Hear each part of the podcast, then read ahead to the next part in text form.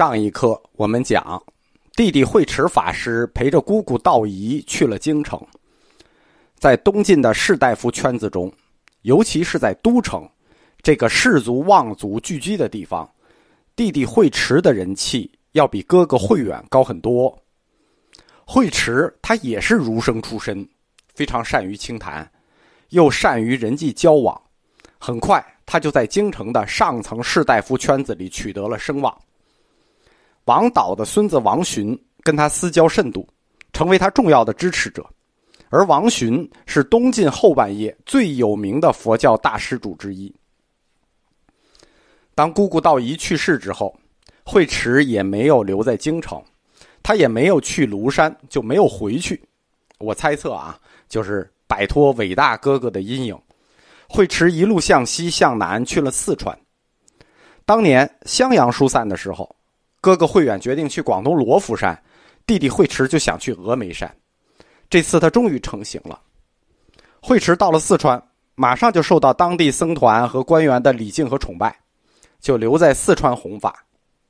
少不入川，老不出蜀嘛。最后他终老于此。和性格活跃的弟弟不同，哥哥慧远，他自从上了庐山之后，此后几十年，他以虎溪为界。再也没有离开过庐山。宋人最远就到虎溪，这个特点在后来慧远所有的传记中都会着重强调。公元三百九十九年，最有权势的独裁者桓玄桓桓桓玄拜佛庐山。公元四零四年，晋安帝司马德宗路过浔阳，见慧远，要见慧远，他都拒绝了。在慧远的传记中。没有人提到过慧远到底因为什么要如此的自律，就是不离开庐山。我仔细翻过高僧传的慧远传，就是仔仔细看过啊，他也没有自述过任何理由。在同一时期，所有僧人的记录中也没有发生过类似的情况。在此后的僧史记载中，只有极个别的僧人曾经这么做过。临济宗有两位宗师这么干过，极少。这也许是一种象征性的举动，表达了出世的决心。与世隔绝是寺院生活的一个重要元素。通过与外界的隔绝，来保持自身的清净。在慧远后来所写的《沙门不净王论》里头，有一句话，可能是表达了大师内心的理由。他说：“沙门，乃方外之宾。”身处俗世，却在俗世之外，就是说，沙门，我和尚是方外之宾。那方内与方外，你自己就得有个界限，对吧？尽管慧远大师他从未离开过庐山，也无异于卷入世事之中，对吧？无异于红尘，但是这红尘俗世仍然包围着他，跟他的老师道安公一样，只有极少数的大师可以向他们师徒。就是游刃于红尘与方外之间，毫无违和感，而且有充分的理由可以假设，慧远大师也接受了这些红尘俗事。抛开他那些著名的俗家信徒不说，在他自己的核心僧团之中，除了一些不知身世的普通僧人之外。有很多他的核心僧团里的人是来自于当时最高层的士大夫家族，王氏、黄埔氏、桓氏、殷氏、谢氏，东晋四大氏族，很多重要的大家子弟都有人在慧远的僧团中出家。从洪明集保留的慧远跟桓氏的通信，说明慧远十分欢迎大族子弟削发为僧。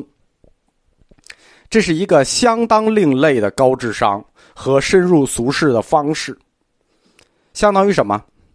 相当于你收了一帮省部级官员的子弟做学生，那么僧团的物质基础就有了吧？你你不用化缘了，僧团的物质基础有了，人人家大家族人就得捐。我自己家的孩子出家，我不能让自己家孩子饿着，我肯定得捐，对吧？僧团的影响力也有了，我这个核心弟子全是氏族大家的子弟。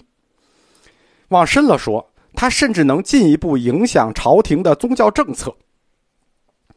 在最高层的政治关系里头，就是和政权的关系。慧远大师他延续了道安公的一种传统，就是一手托两家，无二无别。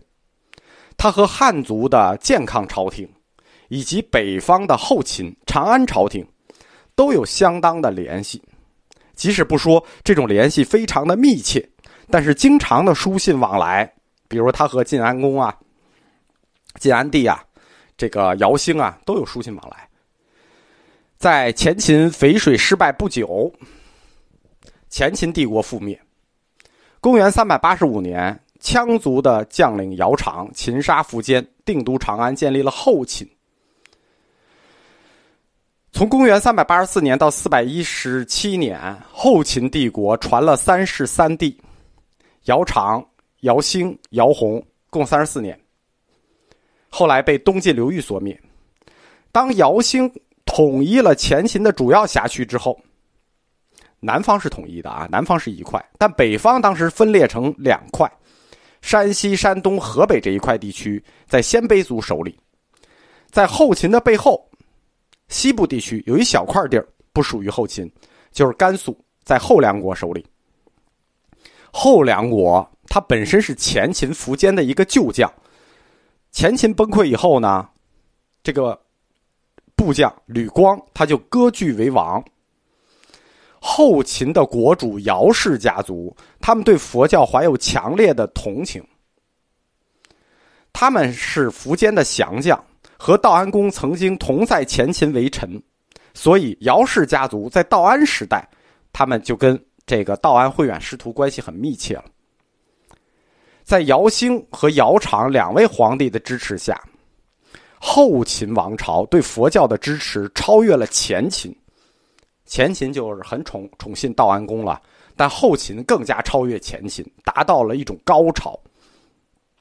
在他们的后面不是有一小块地儿吗？叫后梁，后梁扣着一个人叫鸠摩罗什。公元三百九十九年，后秦伐后梁，就一个目的，逼迫吕光把拘押在凉州的鸠摩罗什给我送到长安来。同一年，法显西行求法。在姚兴的主持和监督下，鸠摩罗什和他的中国合作者揭开了中国佛教，尤其是中国佛学的新一页。鸠摩罗什在这段时间取得的成就实在太大了，因此被尊为中国佛教的八宗共祖。羌族的姚氏这个异族统治家族，他们虽然把鸠摩罗什抢来了，但是同样他们极为尊重慧远。在道安时代，姚氏家族有一位重要的成员，就是皇帝姚兴的弟弟姚左军，就和慧远师徒有紧密的往来。当鸠摩罗什一到长安，姚左军就马上致信远在庐山的慧远，告诉他鸠摩罗什来了，我们把鸠摩罗什抢回来了，并且引荐二人结交。男人的友谊有的时候就是这样的啊，朋友的朋友也是朋友。啊，朋友介绍的朋友就是朋友，友谊是可以转存的。此后，两位宗师鸠摩罗什与慧远，就是在姚左军的介绍下，他们就结为了朋友，书信往来非常频繁。他们并没有见过面，书信争论也很激烈，但并不妨碍这两位南北宗师的友谊。后秦的皇帝姚兴，他也非常看重慧远，这种看重甚至超越了。他们抢回来的鸠摩罗什，他经常致信庐山，对慧远加以问候，并且每次，对吧？你光写信，对，不够诚恳。每次总是随信送来大量的财物作为布施，并且他们后秦灭了前秦嘛，就把当年苻坚皇帝送给道安的法器全套派人送到了庐山，完整的交给了慧远。尤其重要的是，道安公亲自做的一尊佛像。这尊佛像涉及到佛教理论中一个重要的命题，叫“佛影论”。佛影论，佛的影子。这个佛影论讨论的是佛身的性质问题，太大了啊，我们就不展开了，就提一下。鸠摩罗什在长安开展译经工作之后，翻译出一系列的经典。但是对于鸠摩罗什本人来说，你比如说什么《妙法莲华经》各种大经都是他翻译的。但是对于他个人来说，最重要的，是《大智度论》。《大智度论》是龙树菩萨所作，是大乘中观学派一部里程碑式的论点。但是，为什么他对鸠摩罗什特别重要？就是他译了那么多经，就这部经对他特别重要。因为鸠摩罗什译的这个《大智度论》，并非是依托原本翻译的，他是做了大量的添加和删减。他自己的大部分观点都是依托着他所翻译的这部《大智度论》阐发的。啊，什么意思？借圣人立言，我翻译《大智度论》，但是我把有东西删了，我把有东西加进去，你以为就是《大智度论》？一般人不敢这么干啊，只有宗师敢这么干，叫宗师改宗师。《大智度论》是龙树菩萨做的，所以龙树菩萨叫八宗共祖，鸠摩罗什也叫八宗共祖，啊，这不是没来由的，这两个人都叫佛教八宗共祖。当鸠摩罗什翻译了这部佛教哲学著作，就是对他个人极其重要的佛典之后，姚兴皇帝亲自致信庐山慧远，请他为。新译的《大智度论》作序，这充分说明了他对庐山慧远的崇拜与尊重。额外说一下啊，姚兴皇帝他本人是精通佛理的，他的般若学思想跟慧远是一脉的，实际上跟鸠摩罗什不一样。